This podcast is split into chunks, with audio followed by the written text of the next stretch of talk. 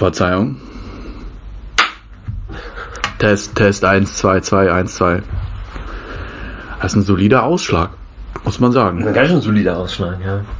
Also so einen krassen Ausschlag habe ich nicht bei mir. Dann haben wir ja. Vielleicht geht das hier ungefiltert einfach durch. Vielleicht hängt das an meinem PC, dass der das irgendwie runterpegelt oder so. Ja. Kann man das noch irgendwie runterstellen, das Mikrofon? Dass es weniger empfindlich wird? Nee. Nee, nee. Das ist einfach nur an und aus. Das ist altertümliche Technik. äh, ja, willkommen. Wir machen jetzt nochmal einen Ansatz. Willkommen bei unserem neuen Podcast, dessen Namen wir noch nicht preisgegeben haben. Beziehungsweise Flo hat ihn schon halb geteasert, aber wir wissen noch nicht genau, ob wir den nehmen oder nicht. Ja, mittlerweile sind so viele neue Vorschläge hinzugekommen. Ja. Ähm, aber ich, wir sind ja gerade in Berlin, im verschneiten, weinerlichen, weihnachtlichen Berlin. Weinerlichen. und ähm, wir frieren uns den Arsch ab und jetzt sind wir schön in Ho Florians Hotelzimmer, wo er die Minibar ähm, schon geplündert hat, wie kann man das sagen, geplündert und wieder trapiert hat, um keine Aufmerksamkeit zu erregen. Ja, naja, geplündert nicht. Ich habe so das eine oder andere so gesnackt Mhm, und habe dann die Verpackung so gezielt platziert, dass es nicht auffällt, dass irgendwas entwendet wurde.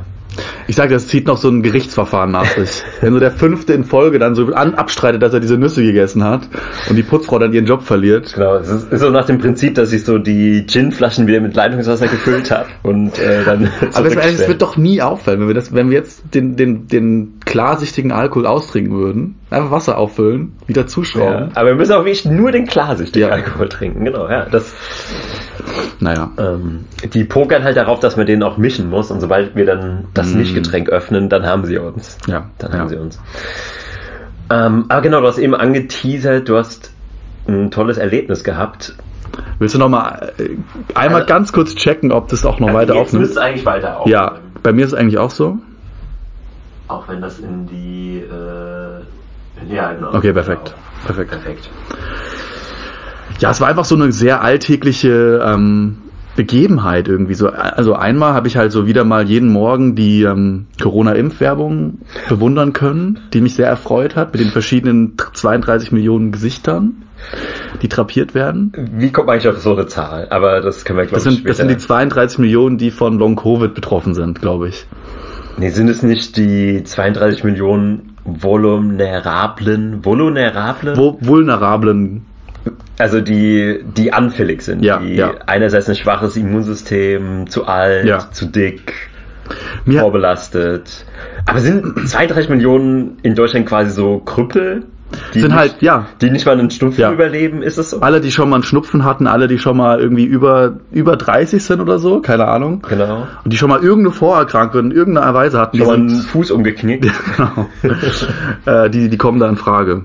Ich war ja mal, als es noch diese ganze Corona-Scheiße am Start war, hatte ich ja mal so eine Zeit lang Corona-Symptome und ich dachte, ich hätte Long-Covid, weil ich ständig nicht gesund geworden bin und hat sich so richtig komisch das, angefühlt. Das klingt aber so, bist du einfach direkt zu Long-Covid übergegangen, ohne Covid vorher zu haben. Nee, weil, also ich dachte, ich hatte Covid, ich hatte aber einen negativen Test, dies und das und jenes, und dann ging das halt wochenlang, da bin ich zum Arzt gegangen, habe mich testen lassen. Und die Ärztin war voll nett, hat Blut abgenommen und so und stellte sich dann auch raus, ich habe keinen Covid, ja. Aber die meinte, ja, wenn sie Covid haben, da lass dich einfach impfen danach, dann geht's wieder. Was? Wie bitte? Ohne Scheiß. Sie hat gesagt, also selbst wenn Sie jetzt Long Covid haben, ja, sind ja ungeimpft, aber wenn Sie jetzt Long Covid haben oder selbst wenn Sie normalen Covid haben, lassen sich einfach impfen, das hilft immer. Egal wie. Also ob Sie es noch nicht haben, ob Sie es schon haben, Impfung ist immer gut. Dachte ich so, okay, alles klar. Also nur das nur so am Rand, das fällt mir gerade so ein. Aber ähm, Das klingt so wie, ähm, wenn du, wenn du Bungee springst, das ist egal, ob du mit oder ohne Seil springst, mach einfach danach ein Seil an die Füße. das hilft auch. Ja, so in etwa. Auf jeden Fall, ich bin in die Bahn gestiegen und hatte dann so meinen Platz, so meinen Viererplatz, so für mich ganz alleine und so ein bisschen Schach gespielt am Handy, was ich jetzt immer ganz gerne in der Bahn mache. Und dann kommt so ein altes Ehepaar mit so einer älteren Etepetete-Frau rein, macht so, machen Sie bitte mal Platz, so richtig so, auch so fein angezogen und so. Und Gibt's so. aus in Berlin, warum? Gibt's auch. Ich wohne ja in so einer Gegend, wo so ein bisschen Ja, stimmt. älteres, betuch, betachteres, betuchteres Volk lebt. Und Mhm. erst habe ich dann auch mich respektvoll bewegt und, und zwar auch alles in Ordnung, bis sie dann angefangen hat, auf einmal zu niesen, ja. Also ich hatte noch die Corona-Schutzimpf-Werbung in meinem Kopf Mhm. und dann sehe ich sie einfach ihr halb vollgerotztes äh, mehrfach benutztes Taschentuch rausnehmen und einfach so mit so einer verschlossenen Faust mir basically ins Gesicht zu rotzen. Und dann, du hast doch in einem Vierer gesessen. die saßen mir, gegen, die saßen mir genau gegenüber. Sowieso schon mal ein seltsamer Move, sich Ja. dem gegenüber zu setzen. Da setzt man Aber das war schräg. Nee, das war also sie mit ihrem Mann, also es war schon so, war schon in. Ordnung. Aber es war so, dachte ich so, ich hatte so das komplett falsche Bild, dass sie voll so ängstlich ist, hat noch ein paar die Maske an und so und dies und das und jenes. Und sie hat dann einfach, sie wusste nicht mal mehr die Anleitung zum Niesen. Und da hat, da hat, hab ich mich sogar vor ihr geekelt. So. Anleitung, was war nochmal die Anleitung zum Niesen? Ja, dass man halt so In die Ellenbeuge? Ellebeuge oder weg, wegdrehen oder zumindest was so richtig davor. Aber die hat wirklich so mit verschlossener Hand einen einfach so, so halb vorbeigerotzt. Und da habe ich auch jeglichen Respekt vor dieser Frau verloren.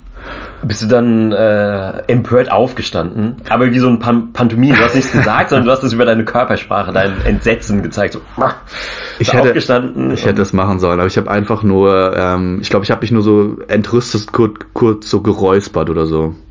Oder irgend so ein komisches Geräusch gemacht.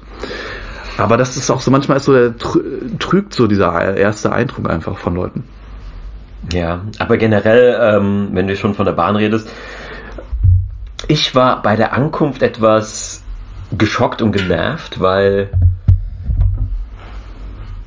mir war nicht mehr bewusst, wie großstädtisch Berlin dann doch ist. Also es hat ja teilweise, also das haben mir dann auch die anderen ähm, Kollegen, die ich hier getroffen habe, bestätigt, dass es manchmal so Tokio-Flair hat. Also dass du wirklich in die Bahn so reingequetscht, musst dich so in die Bahn reinquetschen und alle stehen so wie nach dem Eintrachtspiel in Frankfurt. Das war das einzige Mal, dass ich in Frankfurt äh, das so erlebt habe, dass die wirklich wie die Konserven, dass wir wie, wie die ähm, Heringe in der Konserve stehen. Das ist so nach dem Fußballspiel. Und obwohl ich ja auch in der größeren Stadt lebe, ist mir das nicht so bekannt, dass man da äh, ja so regelmäßig so diese überfüllte Bahn hat. Das finde ich schon belastend. Und das hat, hat mich nach einer Bahnfahrt schon so leicht gedacht, so, oh, jetzt will ich wieder nach Hause, meine Kleinstadt Frankfurt. Das ist echt so, wenn du nach Frankfurt kommst, denkst du, oh krass, Großstadt, so, ne? Und dann kommst du nach Berlin, denkst du, Alter, Frankfurt ist eigentlich, äh, Berlin ist eigentlich die Großstadt. Frankfurt ist eigentlich ein größeres Kaff. Ja, ja, ja. Also die Verhältnismäßigkeiten. Wahrscheinlich, wenn du nach New York gehst oder nach Singapur, Tokio, weiß es ich. Denkst du, oh, Berlin, pff, kleines Ja, Dorf. ja. Ja, ja. das kannst du mir immer noch so einen draufsetzen. Und dann, dann kommen halt noch irgendwann diese chinesischen Städte. Ja, die dann den kompletten Rahmen sprengen. Ja, wo so eine 10 Millionen Stadt sagen, oder nee, ich glaube so 2, 3 Millionen ist eine Kleinstadt für die, so eine Kleinstadt, so im Millionenbereich. Und dann so zweistelliger Millionenbereich ist dann schon so mittel. Ja, ja. Und wenn es dann so in Richtung 30, 40 Millionen geht, das ist dann so Großstadt für die, für die Chinesen. Ja. Es erinnert mich gerade an was. Ich habe vor kurzem so ein, es gibt so ein neues Videospiel, ähm, was an einer echten Situation äh, angelegt ist. Und es geht, es geht auch in so eine Richtung asiatische Stadt. Lege, nagel mich jetzt nicht drauf fest, wo es genau ist, aber es ist im Endeffekt so ein Gefängnisblock, ja, der eigentlich, wo jeder Zentimeter bewohnt ist. Also es gibt keine freie Stelle, ja. Da leben irgendwie mehrere tausend Leute in so einem komplett abgeschlossenen Block. Und da haben sie jetzt ein Horrorgame äh, irgendwie gebaut. Und das fand ich irgendwie krass, dass die Leute so leben. Also du hast ja im Endeffekt, jede Person hat nur so einen Quadratmeter oder so. Und es ist halt in alle Richtungen ist es halt einfach nur Menschen, ja. Ja, du meinst, die, die hei- heißen die nicht sogar Coffin Homes? Also wie übersetzt Sargbewohnung? Sarg Kann sein, ja. Also wo die Menschen einfach nur so gestapelt werden wie so Hühner im, in der Ja, Massentierhaltung. genau. Und die sind ja sogar äh, in so Käfigen schlafen die dann auch. ja, das kann sein. Also die haben dann wie so, also die nehmen quasi eine normale Wohnung und machen da so Parzellen draus, dass quasi in einem Zimmer links und rechts drei Parzellen und die sind teilweise auch noch in so Käfigen Hm.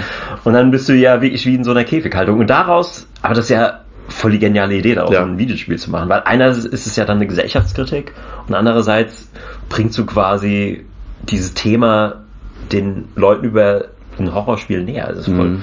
voll gut, ja. Aber wie beengt es halt sein muss und wie du halt, und da entwickelt sich dann auch so ganz, das ist dann so eine neue Gesellschaft, die ist dann in diesem abgeschlossenen, das ist wie so, wenn du so ein, so eine große Glasflasche nimmst und da so ein Ökosystem züchtest. So, das ist, entwickelt sich in ihre eigenen Bahnen, da gibt's eine eigene Währung, eigene Tauschmittel, eigene Mhm. Wertevorstellungen, andere Leute. Aber wenn du die Doku noch nicht gesehen hast, du musst, äh, ich muss dir die schicken. Also das ist absolut schockierend. Du kannst dir nicht vorstellen, das ist wirklich wie eine Dystopie. Also du würdest denken, okay, das ist ein Video aus der Zukunft, also so 2050 in so einer Cyberpunk-Stadt. Aber es ist einfach jetzt gerade in Hongkong findet das statt, diese Art zu leben. Und das, das ist wirklich auch so, ah, das, also das ist halt auch so die unterste und Unterschicht und jeder kriegt ja von jedem alles mit. Wenn dann halt einer Crack raucht, dann riecht halt die ganze Bude nach Crack. Mhm. Irgendeiner ist dann so in dieser winzigen Küche und kocht. Das musst halt vorstellen, sind irgendwie acht Personen in einem Raum und der eine äh, nimmt gerade Drogen, der andere versucht zu schlafen, der eine kommt gerade von der Arbeit heim und einer kocht gerade Fisch. Und dann darf sich jeder so diesen vergammelten Fischgeruch reinziehen. Oh mein Gott. Ist das, aber das ist modern, was du gerade beschrieben hast, oder? Wie meinst du das ist modern? Also diese Doku, wo die dann leben, ist das ein modernes Leben oder ist das so ko komplett runtergekommen, dieses Haus oder diese Wohnungen, wo die wohnen? Das ist komplett runtergekommen, ja. Okay, aber dann reden wir vielleicht vom gleichen. Es kann vielleicht sein, dass das das ist. Ja, ich, es hat sich nur so angehört, als kennst du nur das Videospiel, aber nicht die eigentliche Doku, wo, um das, wo es um diesen realen Wohnblock geht. Genau, das ist nämlich an das angelehnt. Das war, das habe ich auch nur über eine kleine Meldung mitbekommen. Ich habe das Videospiel auch nicht gespielt oder viel gesehen davon, nur fand ich die Idee dahinter so krass. Und Mhm. wahrscheinlich hast du die Doku gesehen, ja. Ja, da gibt's diverse Dokus drüber. Krass. Gibt's auch, äh, das hat irgendwie angefangen über so einen Instagram-Post oder TikTok-Post, der so viral gegangen ist, wo jemand quasi, der in einem von diesen Wohnblocks war, quasi so aus der Ich-Perspektive, First-Person-View, so ein Bild von seiner Wohnsituation gemacht hat. Und dann sieht man so seine Beine, dass er noch nicht mal seine Beine ausstrecken kann, weil er halt sein ganzes Hab und Gut quasi wie in so einem Stockbett hat. Holy shit. Und dann so links Käfig und ja, das ist absolut äh, nicht zu fassen. Nicht zu fassen. Aber andererseits, wenn du mal überlegst, wir wohnen, naja gut, du wohnst ja feudal in so einem Mhm. Herrenhaus, aber so wie ich zum Beispiel wohne, ich wohne in so einem normalen Mehrfamilienhaus Mhm. in Frankfurt, so ein bisschen halb Altbau, nicht, nicht so ganz Altbau, aber auch nicht so richtig Neubau. Und wenn du das jetzt mal vergleichst mit anderen Zeitaltern, dann würden die vielleicht auch sagen, dass jetzt wir wie in so einer Käfighaltung sitzen. Ja. Weil jetzt hier, also du hast ja eben auch diese Wohnblocks hier, von, Mhm. die sind ja gerade in Ostberlin. Mhm. Das ist ja auch gemeint, ja, ist alles ein bisschen trist und diese Wohnblocks. Und es gibt mit Sicherheit auch Menschen, die genau das genauso entsetzlich finden, wie wir wiederum diese Situation in China entsetzlich Ja. finden. Ja. Und das sind halt immer so Levels, so wie wir ja auch eben die Stadtlevels beschrieben haben. Ähm, Aber ich meine, das, das beste Kriterium, was du halt anwenden kannst, ist, wie viel Platz und wie viel Luft, wie viel Kubikmeter Luft sind um dich rum. ja. So, wenn du halt nur z- 10 Kubikmeter hast, ich weiß, es ist wahrscheinlich wenig, dann ähm, ist es halt scheiße so. Im direkten Verhältnis äh, ist es halt einfach nicht äh, so geil. Und ähm, ja, Ja, wenn du überlegst, wie viel, was ist eine artgerechte Menschenhaltung? ja. Ich glaube, das, das war was, wo man mal so generell sich mal Gedanken drüber machen müsste. Das kommt, glaube ich, auf deine Klasse an, was artgerecht ist. Wie auf deine Klasse. Ja, auf die- auf die ist, nicht, Klasse. ist nicht jeder Mensch gleich? Ja, in der Theorie schon, aber in der Praxis ja nicht. Aber das heißt, nach deinem Sinne äh, kommt es nach dem gesellschaftlichen Stand an, Ja. was du verdient hast als Genau. artgerecht. Und in welcher Nation du auch äh, weg bist halt. Hm. Wenn du irgendwie in Mitteleuropa hast du ja einen anderen, eine andere, bist du eine andere Klasse als vielleicht in Rumänien oder in, weiß ich nicht, Afrika oder sonst wo. Gut, es gibt ja auch, also ich beschwere mich, dass ich quasi auch im Gegensatz zu anderen in so einer Art Käfig-Hühnchenhaltung bin, aber andererseits in Bulgarien leben in der Wohnung, die ich so als zu klein empfinde, halt so eine Familie mit fünf Kindern. Ja, ja. ja. Ich war einmal bei einem Airbnb in Amsterdam oder Nähe von Amsterdam und da hat eine portugiesische Familie gelebt und die haben halt original mir ein das, das Hauptzimmer vermietet, ja. Und dachte ich so, ah, ist ja geil, ist ja hier ein Zimmer und so. Aber was ich nicht verstanden habe, ist, dass die ganze Familie sozusagen ihre ganzen das und Gut aus diesem Zimmer geräumt hat. Oh. Es waren irgendwie zwei oder drei Kinder, Mutter, Vater, eine winzig kleine Küche, die dann alle zusammen cramped up in dem Wohnzimmer gechillt haben. Und ich habe dann jedes Wort von denen gehört und ich dachte so, das ist einfach nur ein Zimmer und so, ne? Aber die haben halt sozusagen für ein paar Tage ihre komplette ihr komplettes Leben umgestellt, nur dass ein Stranger ihr Zimmer mieten konnte. Das war schon crazy für mich. Auch verrückt. Verrückte Story. Krass. Ich wusste dass in Amsterdam auch so eine Armut herrscht. Also es war so ein bisschen in den Outskirts auf Amsterdam. Und wenn die dann, dann hat der Vater irgendwas gesagt aus dem einen Zimmer, dann haben die einfach normal miteinander geredet, so durch die Wände, so, weil das alles dünn war. Also es war so wie so ein Pappkartonhaus. Haben die auch über dich gelästert? Das Ja, das habe ich leider nicht verstanden, wahrscheinlich. ja. Der furzt immer zu viel in der Nacht oder so, ja. ja. Nee, aber. Seit er eingezogen ist, stinkt das ganze Haus nach Arsch. ja, aber apropos äh, riecht nach äh, Fäkalien und Arsch. Ähm, Warst du am Hauptbahnhof? also ich finde ja, das finde ich wiederum erstaunlich. Und das spricht, ich weiß nicht, ob das für Berlin oder gegen Frankfurt spricht, aber ich bin erstaunt, und das, ich weiß nicht, wie viele Berliner zuhören, aber ich bin erstaunt, wie sauber die U-Bahnen in Berlin Ja, ne? sind. Das ist schon, und wie doch neutral die riechen. Ich sag mal neutral. Ja. Stimmt eigentlich. Stimmt, Ich habe das Gefühl, Frankfurt hat so ein bisschen mehr dieses konzentrierte Elend auf eine Art.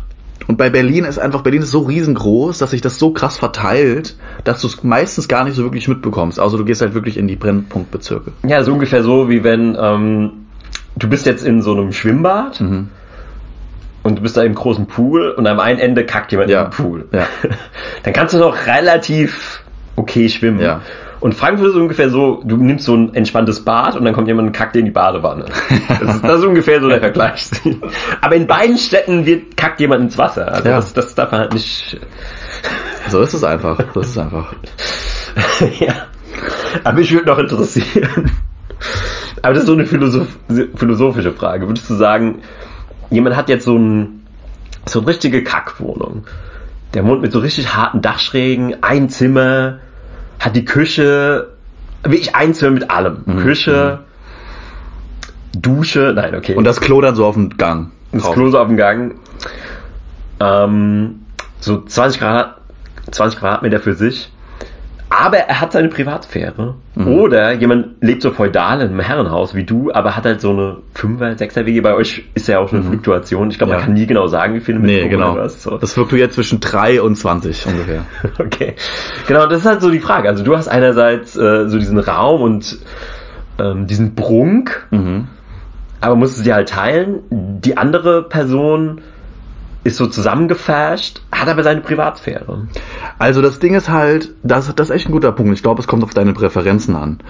Ähm, ich muss aber dazu sagen, ich bin echt privilegiert in dem Sinne, dass ich oft, also ich habe meine Privatsphäre. Also ich hab, bin, oft ist es einfach so, dass ich das für mich nutzen kann alles. Bäder und Küchen und, und Wirklich? Gänge und so weiter. Also es ist gar nicht so, dass das jetzt so voll ist meist, die meiste Zeit.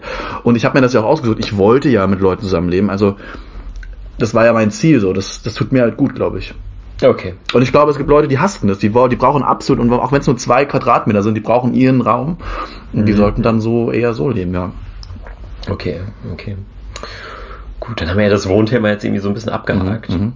Mir ist nämlich noch was super Spannendes eingefallen zu unserer letzten Episode, als wir über ja, wir hatten so ein bisschen über Gewalt in Videospielen Mhm. geredet oder generell in Medien und inwiefern das vielleicht auch unsere Abgestumpftheit beeinflusst und ob das uns beeinflusst, wie wir zu Krieg stehen und so weiter. Ähm, warte mal ganz kurz. Irgendwie, ich bin so ein bisschen paranoid, ob das noch aufnimmt. Ach, Gott sei Dank, ja. Ähm, genau, ich wollte nämlich jetzt einen wichtigen Punkt machen. Ich will sicher dass der auf der Aufnahme ist. Nee, weil was wir völlig übersehen haben, wir hatten das ja auch hoch und runter diskutiert, wie das so entstanden ist und mit Videospielen und äh, da gibt es ja auch in Deutschland auch härtere Vorschriften mit Indizierung und so weiter und so fort. Aber irgendwann kam ja so mitten am Tag so dieser Gedankenblitz, wie krass es ist, dass eigentlich Gewalt schon immer Entertainment war. Weil guck mal, wie weit du zurückgehen kannst. Rom, offensichtliches Beispiel. Gigantische Gewaltveranstaltungen, viel schlimmer als heute. Viel, viel schlimmer als heute. Ähm, jetzt, ich spiele natürlich auch das Kolosseum an. Und schon damals war das einfach so geil. Da sind die Leute hingegangen und haben sich das reingezogen. Und da könnte man sogar sagen, dass wir einen großen Fortschritt gemacht haben, dass wir heute nur noch so virtuelle und gespielte Gewalt haben. Zumindest die Oberschicht. Also wir. Ich würde sagen, Mitteleuropa ist die Oberschicht. Und die Unterschicht oder Mittelschicht, die hat das Privileg, glaube ich, noch nicht. Also die können nicht sagen, ich zock mir jetzt Call of Duty, sondern da sagt dann der, weiß ich nicht, der Mafia-Boss, der Anführer oder wie man auch immer sagen möchte, der sagt jetzt so, du kommst jetzt in den Krieg, du bist, bist noch unter 50, so, wir haben jetzt hier ein Problem und du bist ein Mann, so, bitte, antreten. Okay, aber ich dachte, wir beziehen uns jetzt auf Entertainment. Ja, es kann schon sein, dass, ich meine, in. Für uns ist das so, Es gibt ja, immer noch Hundekämpfe, Hahnenkämpfe, zum True, Beispiel true. jetzt. Das ist dann für die das Call of Duty in Aserbaidschan oder so. Mhm, man so zwei Hähne gegeneinander aufhetzen. Ja, genau. Und weil du meintest, für uns ist das sozusagen ein Luxus, was wir uns gönnen. Das enjoyen wir. Wir gehen in einen Kinofilm, in einen Actionfilm oder so. Wir Ach so, ja. Call of Duty. Und das haben andere Leute halt nicht. Weißt du, ich Die meine? haben, die haben die echte Gewalt. Nee, aber ich will trotzdem bei dem Fakt bleiben, dass es ja irgendwie spannend ist, dass egal wie weit du zurückgehst, kannst du wahrscheinlich auch nach Ägypten gehen. Mhm. Irgendwie wurde Gewalt und Gewaltverherrlichung schon immer irgendwie als Entertainment auch genutzt. Ja. Nur das halt sogar, also es ist so- sogar so krass. Ich frage mich, ob die damals im Kolosseum das auch so nicht so ernst genommen haben. So. Dass die so, dass sich das so angeschaut haben, ja. Wie so ein MMA-Kampf. So. Ja, ist schon ein bisschen blutig, aber es ist ja, für den Sport. Ich meine, es ist ja, ist ja sportlich und so weiter, Ja, ist ja. irgendwie kontrolliert. Und wenn sie dann aber äh, in den Krieg mussten, dann war es auf einmal so, uff, okay, aber das ist jetzt, das ist ja jetzt ernst, so, da habe ich jetzt keinen Bock drauf. Aber das ist echt krass, weil das. Ah, ich habe in letzter Zeit bin ich in so ein Rabbit Hole von. Ich habe mir so Interviews und so kleine Berichte angeguckt von so dieser äh, von der Hitlerzeit, von so so Männern, die so ein bisschen älter waren und dann von der vom Krieg so ein bisschen er, erzählt haben. Und das erinnert mich total daran, weil es für mich so eine unfassbare Selbstverständlichkeit hatte, was die so erzählt haben. Also die haben dann, der eine Typ meint so, das war so ein, so ein Mitteloffizier oder so, der hat so eine kleine Schwadron oder wie man das nennt, kommandiert, also so ein Mörser-Trupp oder so. Okay, äh, irgendwie ja. direkt vor, äh, irgendwie vor Stalingrad. Und äh, als sie das halt besetzt haben, bei minus 50 Grad so. Ach du Scheiße, ja. Und dann erzählt er dann so, ähm, ja, und dann habe ich irgendwie meinen, meinen Urlaub bekommen. Und dann habe ich zwei Wochen, also er war an der Front, hat er gefeitet, sind die, seine Leute zerfetzt worden und er hat Leute zerfetzt. Und dann so, jetzt ist mein Urlaub so. Und dann ist er weg, hat irgendwie in die Heimat, hat mit seiner Frau und so Kindern Urlaub gemacht und dann so, ja, jetzt ist ja wieder Zeit, dann ist er wieder zurück. Verstehst du? Und er hat das in so einer ganz selbstverständlichen, so wie wenn man jetzt in die Fabrik Crazy, das wusste ich gar nicht. So wie- wusste ich, dass man Fronturlaub bekommen kann, Ja, aber da war der schon ein höheres Tier wahrscheinlich, oder? Der hatte halt so, so, eine, so eine Handvoll Leute unter sich oder irgendwie so. Und da durfte der das. Und es war so, wie wenn jetzt einer wieder ein Vater erzählt, ja, dann habe ich jetzt mir Urlaub genommen und dann bin ich wieder zurück. Und dann, dann, dann war das auch nicht so, dass der das Versuch, den Versuch gemacht hat, jetzt zu fliehen oder so, sondern das war für die ganz selbstverständlich so. Ja, dann nehme ich da den Zug und dann geht's ab. Und dann war irgendwie so, dass die dann land, dann Da, da ging es aber wahrscheinlich dem, dem Deu der deutschen Wehrmacht noch relativ gut, weil ich glaube, so gegen Ende, da hättest du nicht mehr Urlaub bekommen. Ja, pass auf, also in den zwei Wochen ist dann, hat er erzählt, ist super viel passiert. Da haben die Russen irgendwie den einen Flugplatz zertrümmert, dann konnten die nicht mehr landen. Das ist ja mit so einer Propellermaschine, musste über Umwege dann dahin und so, konnten nicht landen, sind fast abgeschossen worden und so. Vor Und allem, ist ich, aber- ich stelle mir gerade das vor, dass er dann zurück in, in den Krieg fährt, so, ja, so ein Flughafen, so Check-in, so, ah, Ja. hier ist mein Ticket. So und war dann das. setzt er sich so ins Flugzeug, so, macht, macht so sein, macht so sein Gepäck so in, in das Over-Compartment und dann, so, dann fliegen sie so los, also, ah, wir können leider nicht landen, da müssen einen kleinen Umweg ja, fliegen. genau, hat er noch so erzählt. Ja, so, ah, so ein Abfuck, jetzt habe ich Verspätung. Und Komm hat ich, komm ich zu spät zur Arbeit? Hat auch so gesagt, so, ja, da habe ich mir noch so, ähm, auf dem Flughafen habe ich mir noch so ein paar Winterklamotten geholt, weil ich ja schon recht frisch da und so. Duty Free, oder? Ja, also es war so, schon Duty Free bei äh, es war so, ich kann es nicht beschreiben, aber es hatte so eine, so eine, das, was du gerade meintest, so eine Art von, du, die checken gar nicht, was da gerade eigentlich passiert, weil das so ein Mechanismus war, das war so ein Automatismus, die waren so ein Mhm, Cock in the Wheel, dass es einfach so automatisch passiert ist, so. Du hast einfach eingestempelt und jetzt komme ich wieder da und jetzt geht's weiter und so. das ist eine krasse Geschichte. Das ist eine krasse Geschichte. Und dann, und das war auch dann so eigentlich, haben ihm dann schon so die anderen Leute gesagt, die er dann auf den, den Zügen und so weit getroffen hat, haben dann gesagt, ja, dreh um, was machst du da, warum bist du bescheuert, wieso gehst du da zurück? Und er so, hä, der hat, der hat das überhaupt nicht gecheckt, so, ne? Der war komplett noch indoktriniert von diesem, wir, wir machen da, wir holen da den Sieg und so und, und das ist ganz normal. Und irgendwie ist er dann da angekommen und dann hat, hat der Russe die dann auch irgendwann überrannt und so. Und dann ist er einfach in russische Kriegsgefangenschaft gekommen so. Und hat dann so erzählt, ja, das war schon hart und so. Und dann, ja, sind Das muss ja ein harter Hund gewesen sein. Das war ein harter Hund ohne Scheiß. Da hat er noch erzählt, die Leute, die, die sich dann bekannt haben zum Kommunismus, da wurden ja gefragt, ja, sind sie, wollen sie sich bekennen und so. Und die Leute, die dann gesagt haben, ja und so weiter. Die wurden dann direkt ins Arbeiterlager geschickt und komplett ausgeblutet, weil sie sagt, ja, du musst ja für den Kommunismus, fürs ja hier fürs Vaterland jetzt auch ah, das ist also so eine Trickfrage oder was? Genau, und er, er hat dann gesagt, ich bin neutral und so und dem, den, der durfte dann, der durfte dann irgendwie noch chillen eine Weile, hat er so erzählt und er hatte irgendwie so ach, tausend, tausend Tricks und so. Das ist alles völlig absurd, also unglaublich. Was ist denn da los? Und der Typ hat das auch mit so einem Lächeln auf den Lippen erzählt, so wie so, ich weiß nicht, ob es ein Psychopath war oder ein Deutscher, vielleicht sind da die Übergänge. Ich glaube, damals waren einfach die Deutschen noch die, die waren, das, das war einfach noch ein starkes Volk. Also, ich glaube auch. Ich glaube, das müssen, müssen wir rauspiepen, aber das war ganz sehr politisch inkorrekt, was ich gesagt habe in der heutigen Zeit. Ähm, Genau, sagen wir so, der neue, gut, dass wir noch keinen Namen haben, weil da wissen sie gar nicht, wie sie uns diffamieren sollen in der Zeitung. Ah, den wird schon mal so einfallen, wenn die das jetzt hören würden, dann fällt den schon bestimmt. Neuer Vortrag verherrlicht äh, NS-Zeit. Äh, äh, neuer Podcast verherrlicht NS-Zeit. In der ersten Folge bereits, in der ersten Folge bereits werden Parolen ge gedroschen. ja, ich sehe schon kommen. Aber zum Glück sind wir nicht so bekannt, dass wir noch eine, dass, dass es erst passiert ist. Passiert erst, wenn man so ein bisschen mehr. Ja, erst wenn man den, den Mächtigen äh, gefährlich will, wenn der ja. ins Bein pisst. Ähm, nee, aber mir fällt auch noch eine coole Anekdote ein, die ich äh, hier breit treten wollte, weil die hat so ein bisschen mit dem Dritten Weltkrieg zu, äh, ups, freudscher Versprecher. Oh shit. Das hat ein bisschen mit dem Zweiten Weltkrieg zu tun. Und die hat auch damit zu tun, wie die Faktenchecker immer so arbeiten. Mhm. Und das ist, ich finde, an diesem Fakt und wie der mh, hm, quasi gecheckt wurde, kann man sehr gut auseinandernehmen und kritisieren, wie generell Faktenchecker so arbeiten, weil ich fand es lange faszinierend, ähm, dass in, und da gibt es ja auch so einen Mythos drum, dass ja die Uniformen in der, in der Hitler-Ära alle sehr stylisch waren. Mhm. Und bis heute irgendwie, ja, irgendwie Autorität ausstrahlen und auch in Filmen verwendet wurden, wurden auch in Science-Fiction-Filmen, wurden, ja, Star Wars und so weiter, wurden auch alle Uniformen der Bösen sind mhm. inspiriert von ähm, Tritt-Reis-Uniformen. Und dann ist es immer rumgeschwert, Hugo Boss hat die mm. Uniform designt. Und ich habe es auch lange geglaubt und dachte so, ja, das macht doch irgendwie Sinn, so, ja, deutscher Schneider und so weiter. Passt irgendwie zusammen.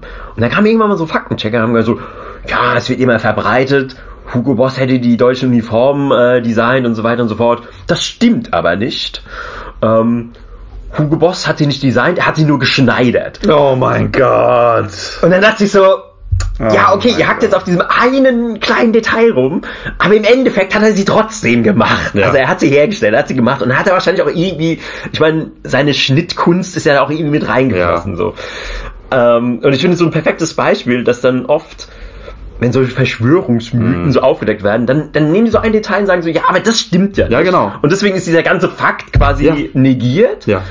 Ähm, aber meistens stimmt halt doch 80 Prozent. Und ja. nur weil da so ein paar Details vielleicht falsch sind, ähm, heißt ja nicht, dass das alles falsch ist. Das regt mich dann auch immer so auf, dass die Leute dann sagen, ja, dass der wurde ja diskreditiert. Das stimmt ja nicht. Der wurde ja gefact-checkt. Aber das ist dann, wie gesagt, immer nur so ein Prozent oder fünf Prozent von der Aussage, die dann nicht ganz akkurat ist. Und dann können sie sich darauf festnageln und sagen, nee, stimmt, dann stimmt alles nicht. Und die Leute, also wir funktionieren auch so, dass wir dann das Gehirn ausschalten. Hm. Wenn wir das Oberfläche anschauen, ja, das stimmt nicht, okay, next. Nächste News. Ja, kommen wir jetzt nächste. Äh, spannend dazu wahrscheinlich auch nächstes Unwort. Achtung, Daniele Ganser. Ich glaube, der. der liegt halt auch mit vielen Dingen richtig und ich glaube, er erzählt auch Bullshit. Also ja. da sind auch Sachen, wo er einfach falsch liegt und mhm. auch Sachen, wo ich auch offensichtlich sage, ja, nee, finde ich passt jetzt nicht so. Aber ähm, dadurch macht er sich halt angreifbar und wird dann direkt aus dem Mainstream rausgecuttet. Mhm. So ein riesiger Cutout ähm, der Berichterstattung, der einfach so fehlt. Ja. Genau, das wollte ich noch loswerden zum ganzen Thema. Können Aber ich glaube, äh, egal, also das Ding ist halt, du, du kannst nicht über kontroverse Themen reden, ohne diese bestimmten, in diese Fallen zu tappen, glaube ich. Guter Punkt, ja. Guter also, Punkt. wenn du über zum Beispiel den Ukraine-Krieg redest und nicht in den normalen Lanes argumentierst und redest und denkst, dann wirst du zwangsläufig, selbst wenn alle deine Informationen recherchiert ist und korrekt ist und geproved ist, wirst du zwangsläufig auch vielleicht nur in einem Nebensatz was erwähnen, was irgendwie gegen den Strom geht und dadurch machst du dich angreifbar. Mhm. Mhm. Und vieles der Dinge ist halt auch eine Art von Auslegungssache, wie du Sachen darstellst und wie du Sachen benennst. Und wenn du sie einfach von der anderen Seite benennst, dann ist es automatisch schon diskreditiert. Also das sind so viele Fallstricke, die dann einfach existieren und das hat halt auch so Sprache ein bisschen an sich, finde ich.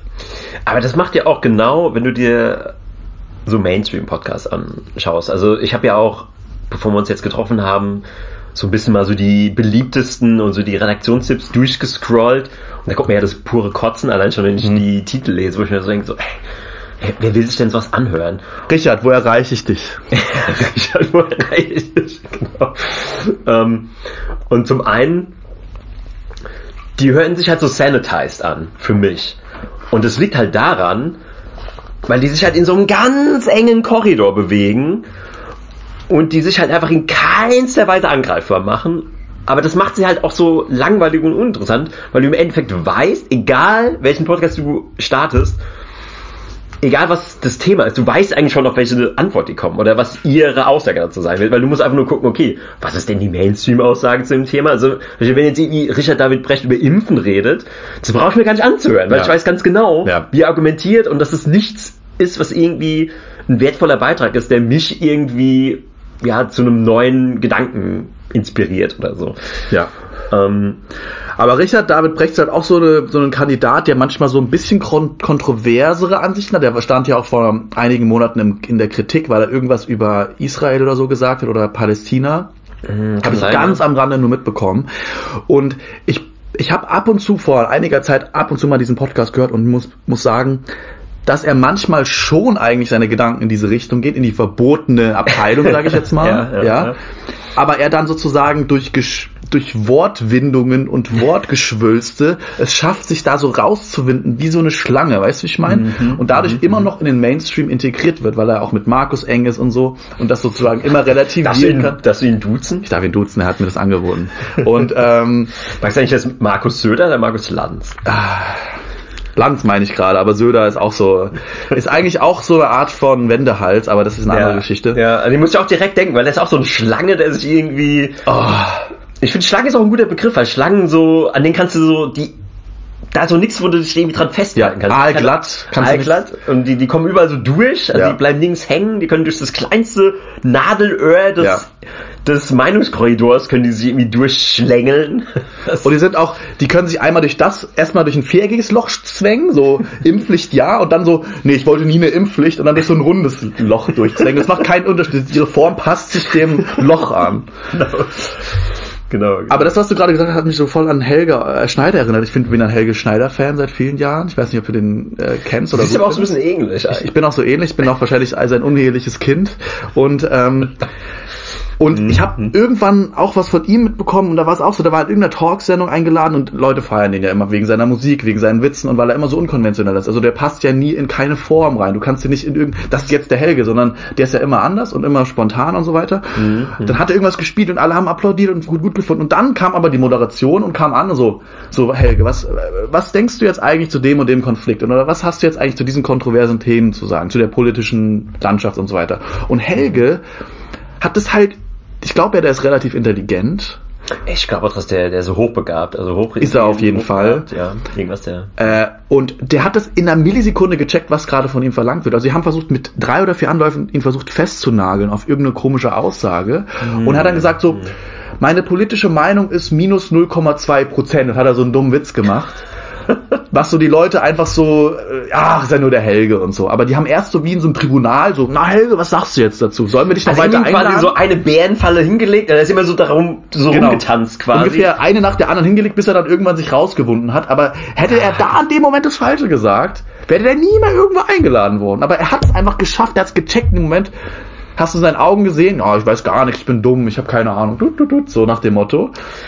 Ja, also, also er hat halt auch so diesen, diesen Hofnah-Style, ja. mit dem man auch immer noch sich so äh, als also ein bisschen so der quer verrückte Querkopf kann man ja gar nicht mehr sagen, aber so ja. der der Spinner, ja. das ist ja eh so ein bisschen so ein Spinner, ja. kann, kann man sich so auch noch so rauswinden. Äh, aber was mir auch einfällt zu diesen ganzen Medienpersönlichkeiten, ähm, ich weiß jetzt mittlerweile auch so ein totes Pferd, auf dem rumgeprügelt wird, aber Thomas Gottschalk.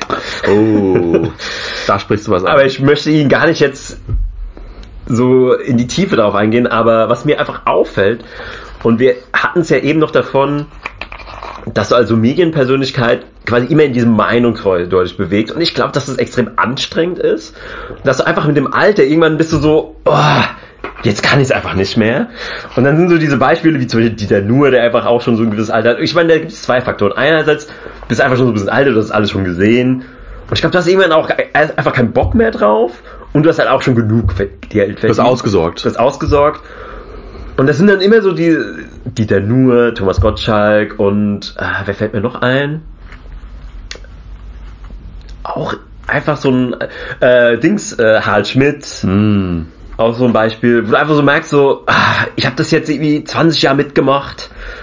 Ja. Ah, die, die, letzten fünf Jahre, ist, ich scheiß jetzt drauf. Ist mir jetzt scheißegal ich, ich, ich wind mich jetzt nicht mehr da durch. Aber die sind dann trotzdem so, dass sie nur darin so, eine, so einen leichten, eine Andeutung in die Richtung machen. Es ist auch nicht so, dass sie dann so voll auf die Kacke hauen. Harald Schmidt hat zum Beispiel diesen Witz gemacht mit, ich habe den Valomat gemacht, ja, da ja, kamen 50% ja. Grüne und 50% AfD raus. Da, bin ich, da habe ich mich gewundert, dass äh, überhaupt die Grünen dabei waren, so nach dem Motto. ja, genau.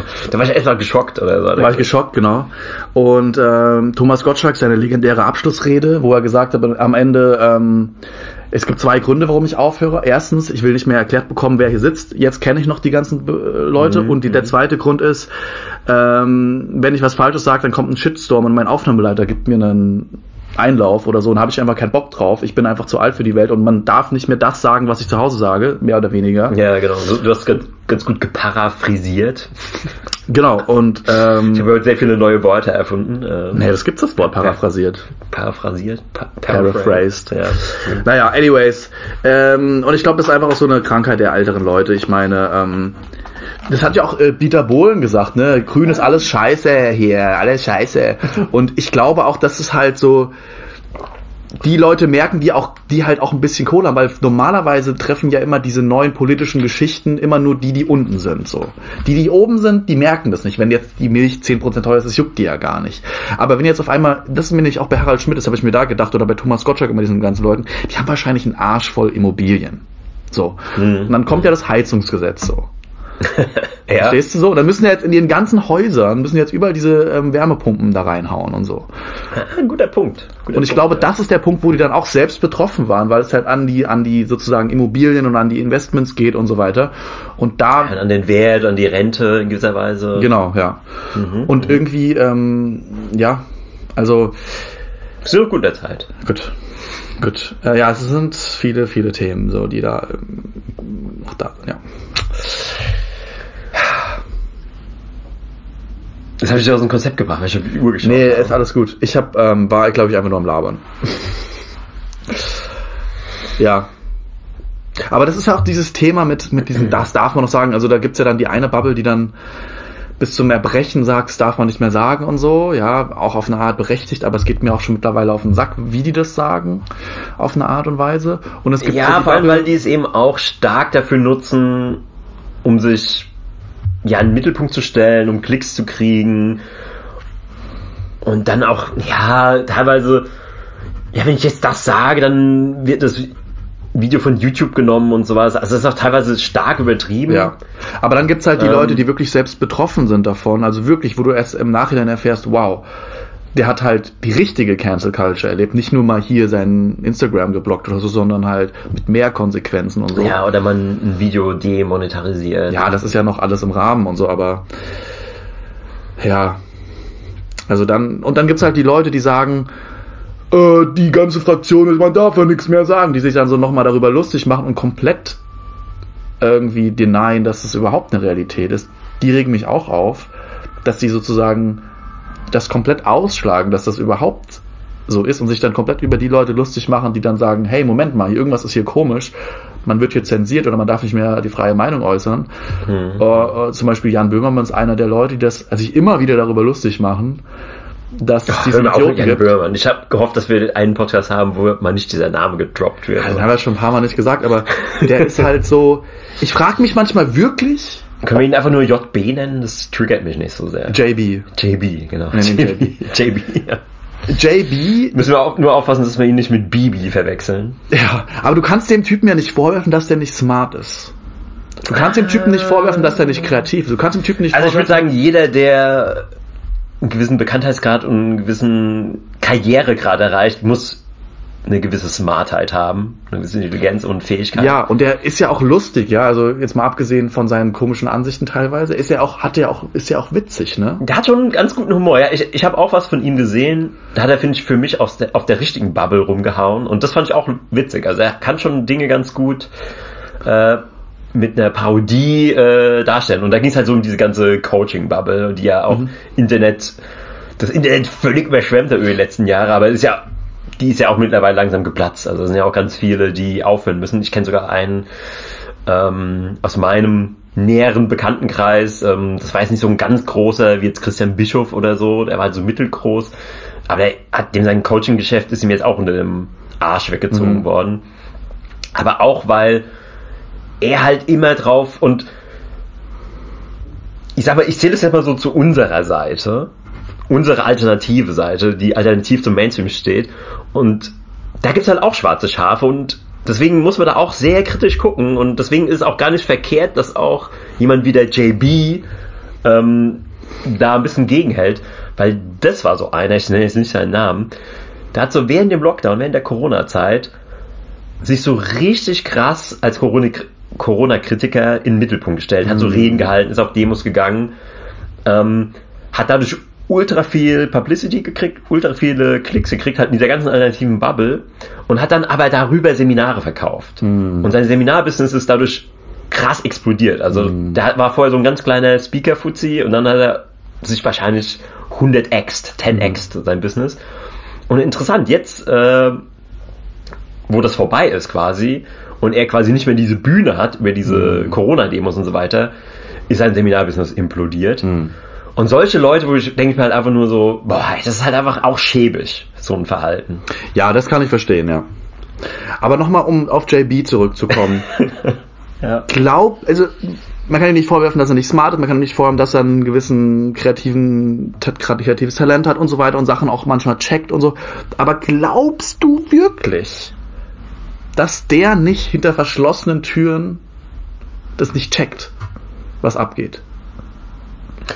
Also bei ihm, also manche Aussagen von ihm, da kommt es mir so vor, weil ich glaube, Menschen, deren Gehirne können, wie soll ich sagen, unterschiedliche Kapazitäten haben. Mhm. Und er hat einfach so einen Sektor im Gehirn, der halt einfach in so einem Käfig steckt, in so einem indoktrinierten, indoktrinierten Käfig, wo er einfach nicht ausbrechen kann, wie das so dieses ganze Nazi und rechts und sowas und dass er da so komplett vernagelt ist, was so eine bestimmte Richtung angeht. Und ich glaube, da hat er schon einfach so einen blinden Fleck, was er nicht versteht.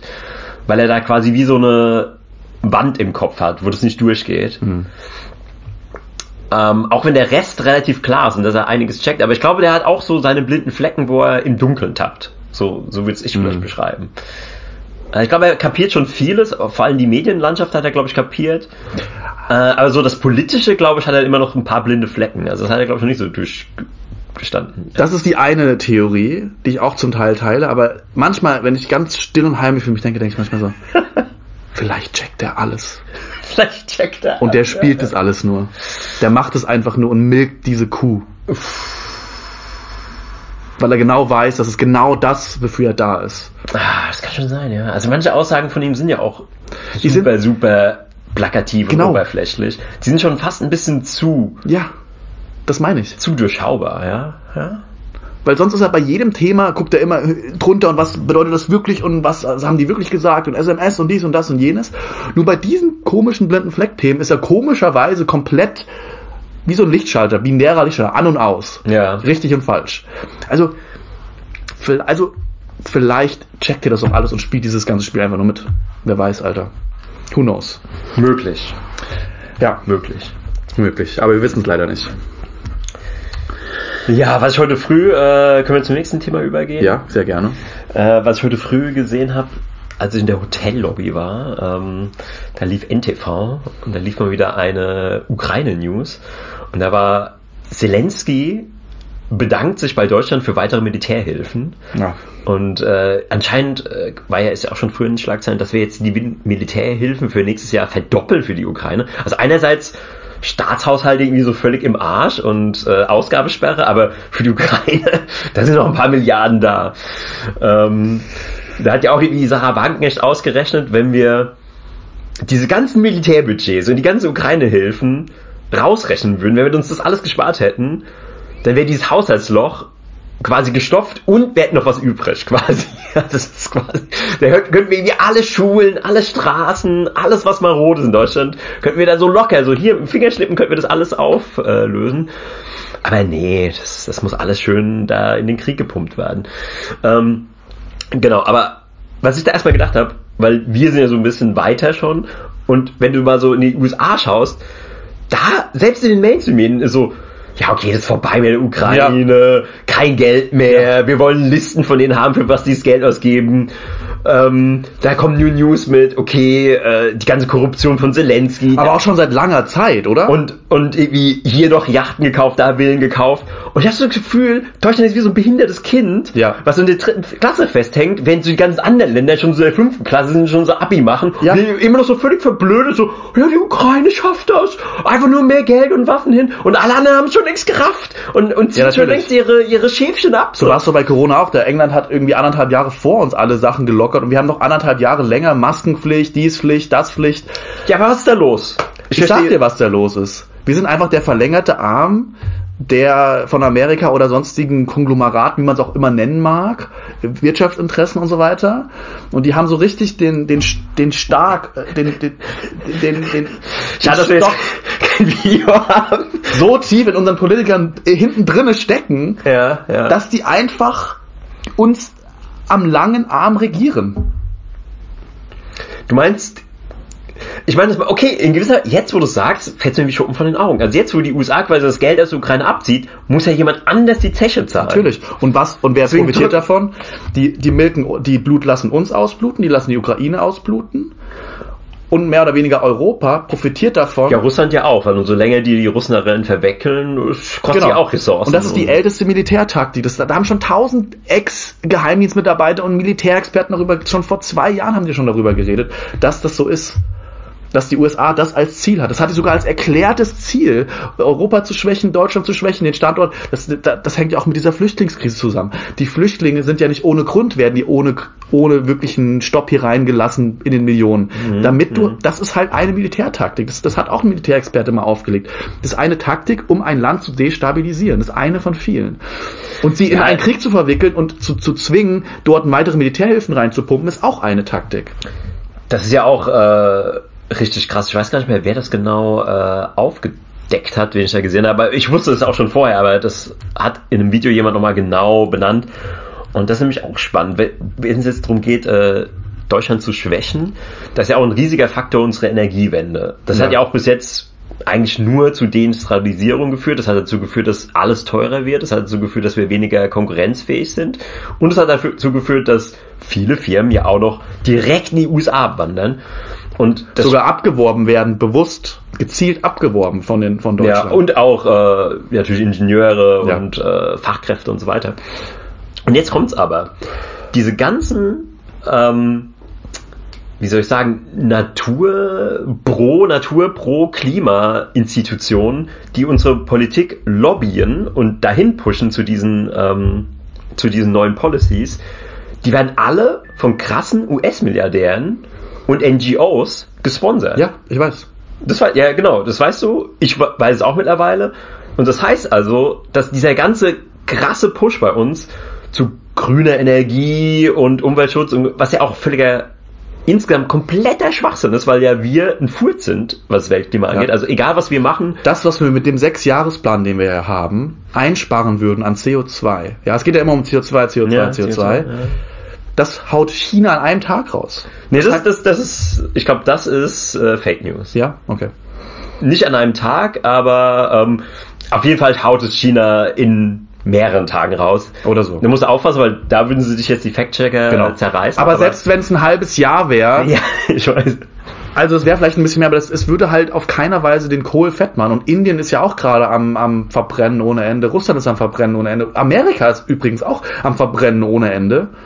Ja, nur wir dürfen immer äh, zurückstecken. Stimmt mal wieder. Die haben uns halt eingepflanzt. Wir sind die Vorreiter in Sachen Moral, in Sachen von Menschenrechte, in Sachen von Gleichheit und so weiter. Und die, die, die, die nu- benutzen unsere Gutmütigkeit, Ja. das, was sie Ja. auch so ein bisschen in uns einindoktriniert haben nach dem Zweiten Weltkrieg, um uns wie so eine Puppe zu kontrollieren. Und das machen wir gerade. Ja, genau. Und ja, du hast das- recht, das, das gehört alles irgendwelchen US-Milliardären, US-Konglomeraten und so weiter und so fort. Ja, Auch und dann verstehst, Wärme- du, dann verstehst du das auch, Ja. äh, woher dieser krasse Push zu grüner Energie bei uns kommt. Und es, es wäre sogar noch besser, dass ähm, einerseits tun diese NGOs, die gehören ja auch alle zu großen Firmen und so weiter, weil ein NGO oder eine Stiftung ist ja im Endeffekt nur ein Geldwäscheapparat. Ähm, das weiß ja eigentlich jeder, der schon mal mit einem äh, Steuerberater gesprochen hat, ist ja nur ein Geldwäscheapparat von einer größeren Firma oder von, einem, von einer reichen Identität. Ähm, Entity, wollte ich sagen. Und nicht nur, dass sie halt quasi einen riesen Benefit für die US-Wirtschaft dadurch erzielen, dadurch, dass die ähm, bei uns diese ganzen äh, grünen Vereine und so weiter sponsern, die grüne Lobby sponsern. Ähm, denen gehören auch gigantische Anteile von der Windkraftindustrie, von der Solarindustrie und so weiter und so fort. Und die produzieren auch zum großen Teil diese Wärmepumpen, beziehungsweise die Teile dafür und so weiter. Also das sind ja auch die Gesetze dafür, sind ja auch von diesen Industrien selbst geschrieben worden. Ja. Also da kommt dann irgendeine Industrie, schreibt ein Wärmepumpengesetz, ja, dann kommt Robert Habeck und sagt so, ja, okay, dann äh, unterschreibe ich das so mal. und, dann, und dann können die, genau mit diesen Parametern, haben die schon alle ähm, Stellschrauben so bewegt, dass diese Wärmepumpen zum Großteil von diesen Konglomeraten kommen, ja, Mhm, mhm. oder die da Investments drin haben und so weiter und so fort. Also das, sonst wäre ja auch, ist CO2 zu sparen oder das Klima zu sparen, das könntest du auf so vielen Leveln ja auch anpacken, das Problem. Aber wir packen es halt nur da an, wo es halt Geld bringt. Ja, Genauso wie exakt. das Impfthema. Exakt, es geht ja. um Gesundheit, aber dann, du könntest, du könntest zum Beispiel Spots machen, ernährt euch gesund, geht an die frische Luft, macht irgendwie, nehmt Vitamin D, macht das und das, dann geht's euch besser, dann seid ihr weniger anfällig. Perfekt der Punkt, ja. Aber es passiert, es passiert nur impfen, impfen, impfen. The end. Mhm, Und jeder, der was anderes sagt, ist ein Schwurbler und ein Idiot. Und damit ist es halt komplett diskreditiert. Ich frage mich halt, Ich kann dir noch ein mega gutes Beispiel geben ähm, und das ist auch hundertprozentig richtig, also versucht mich zu fact-checken. Ähm, wie wir ja alle wissen, ist ja Methan ein viel, viel, viel tausendfach stärkeres, vielleicht nicht tausendfach, hundertfach stärkeres äh, Klimagas als CO2. Mhm. Also einen viel, viel stärkeren Einfluss. Das heißt, du könntest, wenn du Methan reduzierst, da ähm, kommt die Furzsteuer, by the way. exakt, ähm, einen viel stärkeren Impact haben auf das Klima als mit äh, CO2-Beschränkung. Aber wen triffst du, wenn du Metall beschränkst? Die Massenfleischindustrie. Mhm.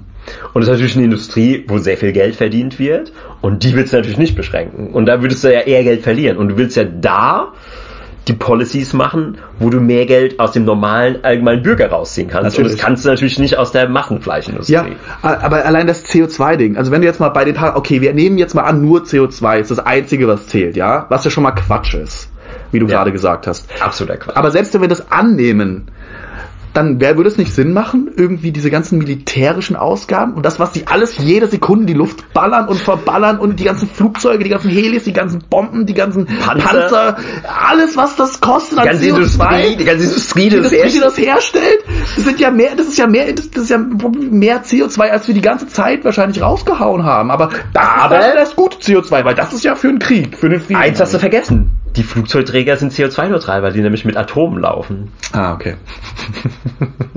die, die absolut neuen sind jetzt wahrscheinlich so, ne? Das eine, was Nee, jetzt die sind schon lange, ja, Ja. schon lange. Die haben Atomreaktor. Aber das finde ich tatsächlich ziemlich geil. Das ist ziemlich krass, oder? Ja. Das ist Aber so ein wer kleiner, das- Atom, also ein kleiner Aber Atomreaktor. wäre es da nicht so das Ziel, muss man da nicht genau diesen Spot treffen, um das komplett... Kann sein. Oh, Ja, äh, die, äh, ich, ich rede mal weiter, während, ich sterbe. Wenn jemand hier einen aller allergischen Anfall hat. Ähm, ja, ich, damit kenne ich mich nicht so gut aus, aber es gibt viele, die diese Flugzeugträger und diese Taktik der USA, dass sie immer mit Flugzeugträgern überall hinschippern, äh, stark kritisieren. Weil die in gewisser Weise eben auch Sitting Ducks sind, weil es halt ein riesiges Ziel ist und ja, da ist halt auch ein Atomreaktor drin. Aber ich glaube, es ist ich meine, das ist ja ein Schiff, also ich glaube, es ist einfach einfach nur die Hülle zu zerstören. Du musst ja noch nicht mal den Atomreaktor treffen, du musst ja einfach nur ein Loch in die Hülle schlagen, dann geht's auch unter. Also das ist ja, Ja. das Einzige, was du schaffen musst, ähm, mit einem gut gezielten Torpedo. Ähm, ja, deswegen, ich würde sagen, die USA sind ja auch so feige Säue. Ich meine, in welchen normalen Krieg sind die denn jemals eingetreten? Die sind immer nur gegen so kleine Länder wie Afghanistan, Syrien, ja. wo sie einfach bombardiert haben, wo sie einfach hinfliegen, mit den Flugzeugen bombardieren, die halt keine Langstrecken. Ich meine, wenn die jetzt auch nur ähm, aufmucken würden gegen Russland, dann würde halt Russland äh, eine Macht 10 Hyperschallrakete auf einen Flugzeugträger genau. ähm, ballern und dann ist vorbei. Fertig. Und, und deswegen machen sie es nicht. Deswegen machen sie mit Russland nämlich die indirekte Kriegsführung. Nämlich über die Ukraine, über uns, über, über Umwege, dass du zum Beispiel einen anderen Gesetzgeber, äh, Gesetzgeber einführst in der Ukraine, der sozusagen anti-russisch ist, dann Bürgerkrieg in Russland entsteht, äh, in, in der Ukraine entsteht, die, die die russischen Bürger angreifen, bis dann Russland eingreift und einen Krieg provozierst und so weiter und so fort. Mhm. Und das ist die älteste Kriegtaktik der Welt. Wenn ich ich nehme immer das Beispiel Magic the Gathering, was ich jetzt schon viele, lange, lange, lange, lange Zeit nicht mehr benutzt habe. Ah, Aber es ist halt ein, es ist halt ein Multiplayer-Spiel. Du kannst auch Risiko, das Spiel Risiko nehmen, ja. Das sind ja vier mhm. Spieler, die sozusagen um die Weltherrschaft kämpfen. Und dann ist es die beste Strategie, nicht deine eigenen Ressourcen aufzuwenden, um mm. Gegner fertig zu machen, sondern die mm. Ressourcen des Gegners gegen einen anderen Gegner zu leiten. Das ist die beste Taktik, die du machen kannst. Ja, ich kann mich auch noch erinnern, also generell bei Multiplayer-Spielen auch, äh, so ähnlich wie Magic the Gathering, Wizard, mm. was mir auch meistens zu viert spielt, ist ja auch eine Taktik, die psychologische Taktik. Ähm, wenn zum Beispiel einer vorne liegt, den anderen ähm, zu suggerieren, dass wir jetzt alle drei zusammen gegen den einen arbeiten, der vorne liegt und dann ihn immer sabotieren, dass er eben seine Stiche nicht macht. Also ich hoffe, alle wissen, wie die Regeln von Wizard sind. Ähm, und ihn dann quasi in die Scheiße reitet. Aber im Endeffekt ähm, wartet man nur darauf, die anderen in den Rücken zu stechen genau. und dann äh, selber da natürlich die Oberhand zu gewinnen. Und ja, stimmt schon. Also es ist auch in ganz simplen Multiplayer-Spielen siehst du schon diese Taktik, die sich da zeigt. Ja, und von daher, also, ich frage mich halt, also warum, also ich glaube nicht, dass ich sehr intelligent bin. Ich glaube auch nicht, dass du sehr intelligent Also wir sind normal intelligent, glaube ich. Ja, ja. So, also wir haben einen normalen, gesunden Menschenverstand, glaube ich einfach. Und ich verstehe einfach nicht, warum es noch so wenige Leute gibt, die das blicken. Also ich glaube auch nicht, dass hm. die dümmer sind, ehrlich gesagt. So im Durchschnitt. Ich glaube auch nicht, dass die irgendwie was nicht können, was wir können. Aber warum denken deren Gehirnwindungen nicht in diese Richtungen? Oder, also ich glaube, dass es schon, also meine Annahme ist, dass es locker 20, 30 Prozent schon verstehen mittlerweile, dass das passiert in Deutschland. Ja, ich würde sagen, ziemlich genau äh, die Umfragewerte der AfD sind die Prozentzahl der die verstehen, was abgeht. Also ja, nicht dieser Satz, der bringt dich, der, der ist, ähm, damit hast du ja praktisch gleichgesetzt, dass die AfD nur die Wahrheit kennt und alle anderen nicht. Also das, das bringt dich in die größte Bredouille. Wenn du irgendwann mal Erfolg haben solltest, wird dieser Schnipsel dein Untergang sein. Das wird definitiv ein Untergang sein, ja. Ich glaube, den müssen wir uns mal merken. Der ist jetzt bei Minute 11 Uhr 27. Also ungefähr äh, Minute 47, glaube ich. ähm, äh, ja, das war jetzt natürlich sehr gewagt, was ich gerade gesagt habe. Nee, ich glaube, es gibt auch sehr viele Dummbatzen, äh, die die AfD wählen, die einfach Ahnung von gar nichts haben. Ja. Und denken, äh, AfD, ja. aus und raus. Ich bin, also, das ja auch, auch, diese, auch diese, immer diese, was immer irgendwie, wenn irgendwas mit AfD ist oder so, dann immer die Kommentare steht da drunter, nur noch AfD und AfD und dann mit dem blauen Herz und so. Und da denke ich mir dann auch, dann fasse ich mir auch so ein bisschen an die Stirn, weil ich mir denke so, Alter, ihr glaubt doch nicht im Ernst, dass die AfD irgendwas besser oder anders machen wird. Die AfD ist doch genauso eine Wirtschaftsinteressenpartei. Die ist doch genauso eine Partei. Ja, sie sagt zwar von den inneren Grenzen und so weiter und so fort. Das gebe ich ihnen vielleicht noch bis zu einem gewissen Grad, aber glaubst du nicht? Ja, so für den kleinen Mann, wenn die gar nichts machen. Also Erstens der normale Arbeiter, dem wird es nicht besser Und zweitens glaube ich einfach, dass die AfD genauso wie die Grünen, genauso wie die SPD und genauso wie die CDU von diesen ganzen wirtschaftlichen Konglomeraten schon längst unter unterwandert wird oder, wäre, oder gerade im Begriff ist, zu, unterwandert zu werden. Ja, jede Partei, die so langsam ähm, den Aufstieg hat. Kannst du mir nicht erzählen, dass sie dann sagen, ja, die AfD, die äh, sponsern wir jetzt nicht, denen geben wir jetzt keine Mittel für ihre Wehr. Äh, es muss ja so sein, weil du kommst nicht auf annähernd 20 Prozent Nee. Ohne massives Sponsoring. Nee. Also du brauchst einfach die Kohle und die Kohle kommt nicht von ein paar Mitgliedsbeiträgen und, und das ist nämlich auch eine Militärtaktik, dass du halt du sponsorst erst die Grünen, die die machst, die lässt du erstmal groß werden, lässt du erstmal ein Image aufbauen 20 Jahre, das sind ja die gesunden, die gegen Krieg sind, die für Umwelt sind und so weiter und dann unterwanderst du die langsam und kannst sie dann steuern. Und so ist auch AfD. Die sind jetzt alternativ, die sagen, hier, wir müssen rational denken, wir müssen jetzt unsere eigenen Interesse wahren. Das ist ja das. Die sind ja auch für Frieden. Die wollen ja auch Frieden Frieden. Russland. Also, Und- was ja auch was ist, was man unterstützen kann, ja. also ich sehe es halt auch nicht in deren Gesicht, dass sie auf eine Art von menschenfreundlich sind. Also das hätte ich ihnen eher noch früher zumindest den Grünen abgenommen, dass sie so ein bisschen sich drum kehren, dass irgendwas. Aber Also Menschenfreunde sind die definitiv nicht. Das, also ich glaube einfach, dass das ist sehr offensichtlich. sehr rational und ähm, dass es denen auch scheißegal sein wird, wenn die erstmal in der Macht sind, das äh, irgendwas besser zu machen. Weißt du, ich meine, wenn diese ganzen Hebel dann in Bewegung ge gesetzt sind, die eh schon in Bewegung gesetzt sind, das weiß ich einfach, das, das würde nicht anders passieren, dann äh, würden die wahrscheinlich auch nichts anderes machen. Dann, heißt wahrscheinlich, ja, wir haben zwar gesagt, hier keine Grenzen und so, äh, wir machen hier sichere Grenzen, aber dafür machen wir jetzt ähm, bessere Kontrollen oder so, und irgend so ein Mini-Scheiß. Oder jetzt hier, Olaf Scholz war ja auch jetzt im Spiegel, wir müssen im großen Maße abschieben und so. Was dabei rausgekommen ist, im Endeffekt, dass das irgendwie ein winziger Prozentsatz von denen wird jetzt irgendwie abgeschoben oder wird, werden die Gesetze in Bewegung gesetzt, die jetzt abschieben sollen. Aber das ist halt ein Tropfen auf den heißen Stein. Und für jeden Tropfen, den sie zurückschieben, kommt halt ein Wassereimer z- wieder rein. So. Also es ist halt so, Ja, ja, so eine ja. heuchlerische Scheiße, die du dann halt in Medien verbreiten kannst. Ja, also da wird ja so viel dumm, Dünnpfiff gelabert gerade. Das Problem ist eben, dass dann immer noch so ähm, der große Wählerschaft so, eben diese 80 Prozent, wir haben ja gesagt, diese 20 Prozent, äh, wo ich mich jetzt mal distanziere von meinem vorherigen Statement, die 20 Prozent, die so ein bisschen raffen, was abgeht, ist, was aber nicht gleichbedeutend ist mit der AfD-Wählern. das möchte ich hier nochmal sagen. Also wird wahrscheinlich eh rausgeschnitten, aber ähm, Alleine das Distanzieren so ein Ding ist. aber diese, diese, diese, diese 80%, die eben gar nichts raffen, die hören dann, die sehen nur eine Schlagzeile, oh, Olaf Scholz schiebt mehr ab und dann wieder, so, oh, jetzt ist wieder alles in Ordnung, jetzt können wir ja weiter wählen. So. Ich glaube, so funktioniert das dann so. Da gibt's also kurz so ein, oh, ja, mit den ganzen äh, Flüchtlingen und so ist vielleicht schon ein Problem. Und dann zwei Tage später in der Bildzeitung, ah, Olaf Scholz, äh, jetzt wird mir abgeschoben. Ah, okay, gut. Dann wieder zurück zur Tagesschau, wieder zurück zum Tatort und äh, was fängt noch mit Tee an? Äh, Teeküche. Teeküche, Thomas Gottschalk. Ähm, ich habe auch, das auch, ja, genauso funktioniert's nämlich. Ich habe auch vorgestern irgendwie in der Bar so einen älteren Herren, so einen betuchten Mann, so die Tageszeitung gelesen. Da habe ich so auf der Rückseite die Schlagzeile gelesen. Äh, Inflation sinkt, Preise sinken, alles wieder im Lot nach dem Motto. Und ich denke mir so, ah, das ist einfach so richtig so Food für die Dummen. so. Und vor zwei Monaten so war ich so im, im Geschäft, im Aldi. Da ist dann immer die Bild-Zeitung. Mhm, mhm. Und da stand so, Lebensmittelpreise sinken und irgendwie der Preissturz und äh, endlich geht's wieder ber- bergauf nach dem Motto. War so eine Übers Überschrift, ja. Was auch totaler Bullshit ist. Da kommt so ein Typ an, nimmt die Zeitung und rennt original zu der Kassiererin.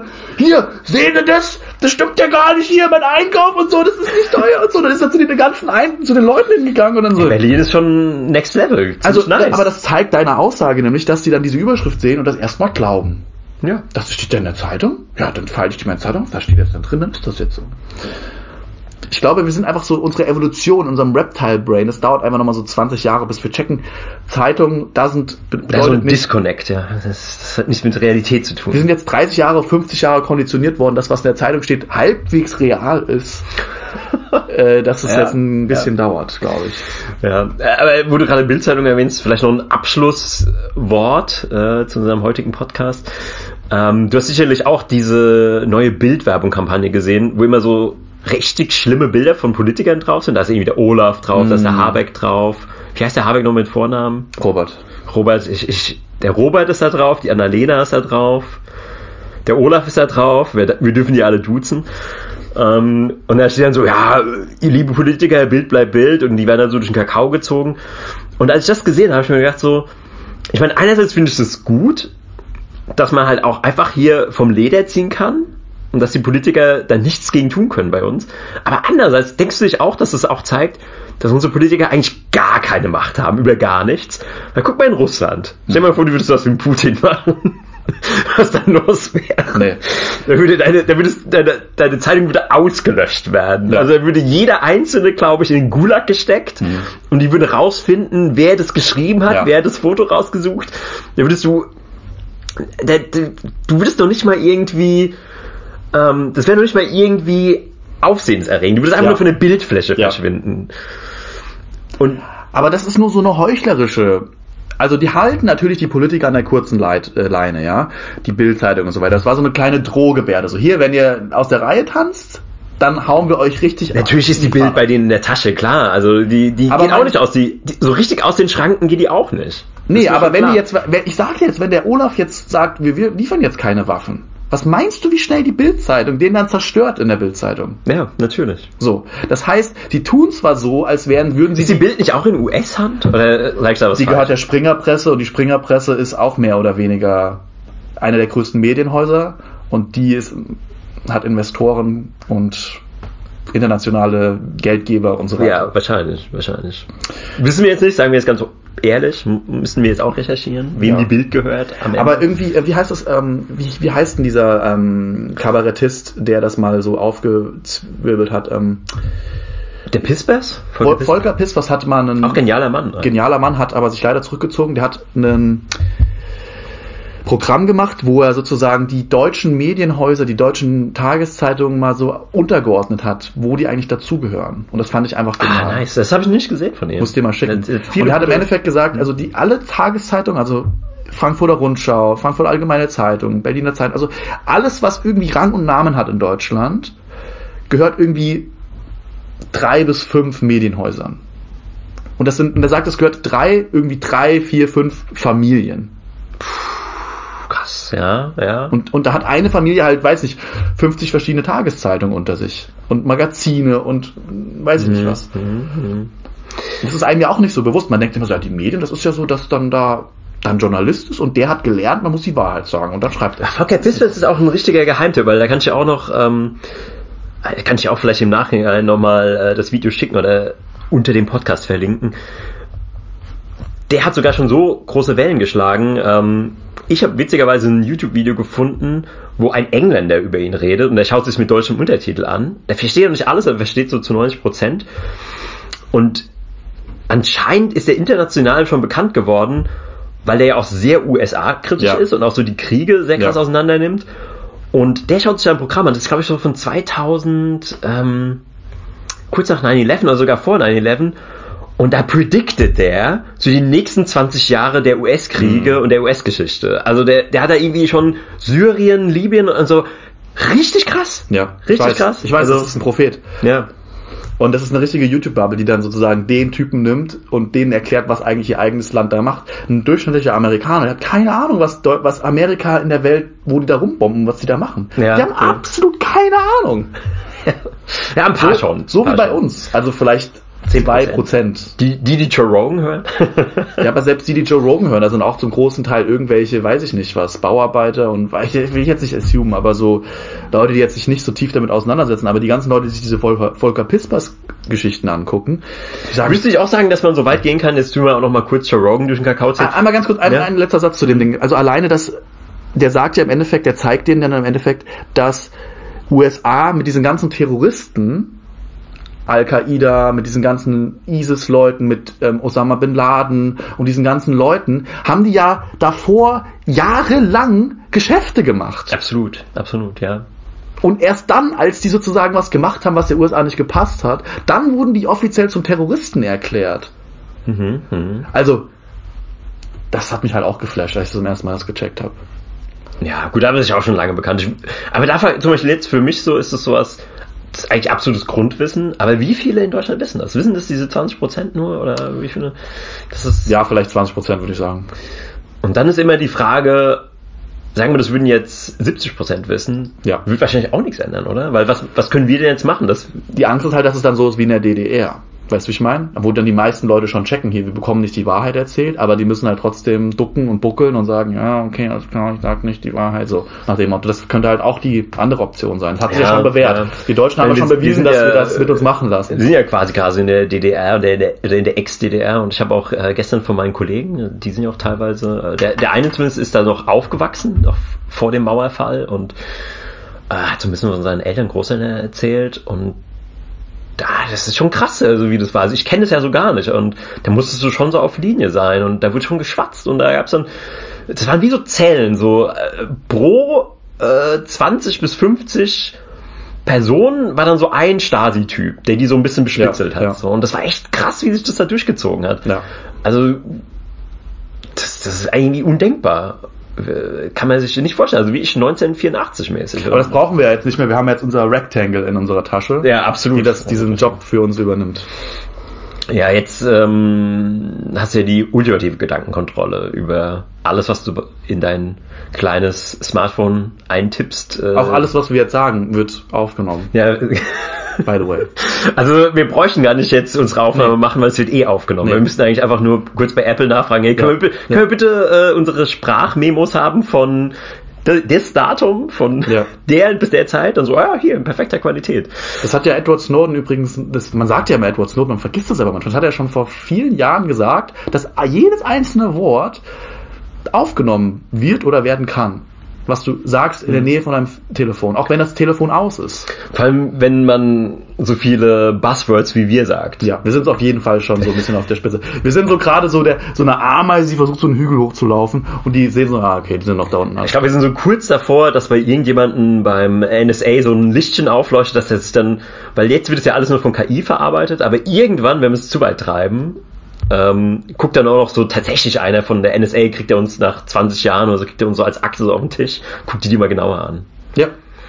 Aber auch nur, wenn wir ein bisschen bei diesen Hügel Ja, hochkommen. Genau, Ansonsten können wir eigentlich so ein bisschen unter dem Deckmantel der Unbekanntheit uns bewegen. genau. Genau, genau. Das, das, äh, unser, unser Misserfolg ist aber auch unser Schutzschild, kann man Genau. so sagen. Das ist auch eine Überlebenstaktik. Überlebenstaktik. genau, genau. Deswegen haben wir auch noch keinen catchy Podcast-Namen. Ja, genau. Ähm, ja, wollen wir so langsam so den Wrap-up machen? Machen wir eine Wrap-up. Wir müssen noch hier die Minibar räumen und hier ein bisschen klar Schiff machen. Haut rein, bis zum nächsten Mal. Ja, Willst du jetzt den Podcastnamen, willst du jetzt einfach einen neuen Podcastnamen jedes, jedes Mal sagen am Ende? das war jetzt die Hotel Lobby Boys. Die Lobby Boys. die Lobby Boys. ähm, ja, ich verabschiede mich mal hier aus Berlin. Ich hatte eine gute Zeit. Ähm, Wir gehen jetzt noch schön was essen. richtig. In diesem Sinne, haut rein, ciao. Ja, macht's gut.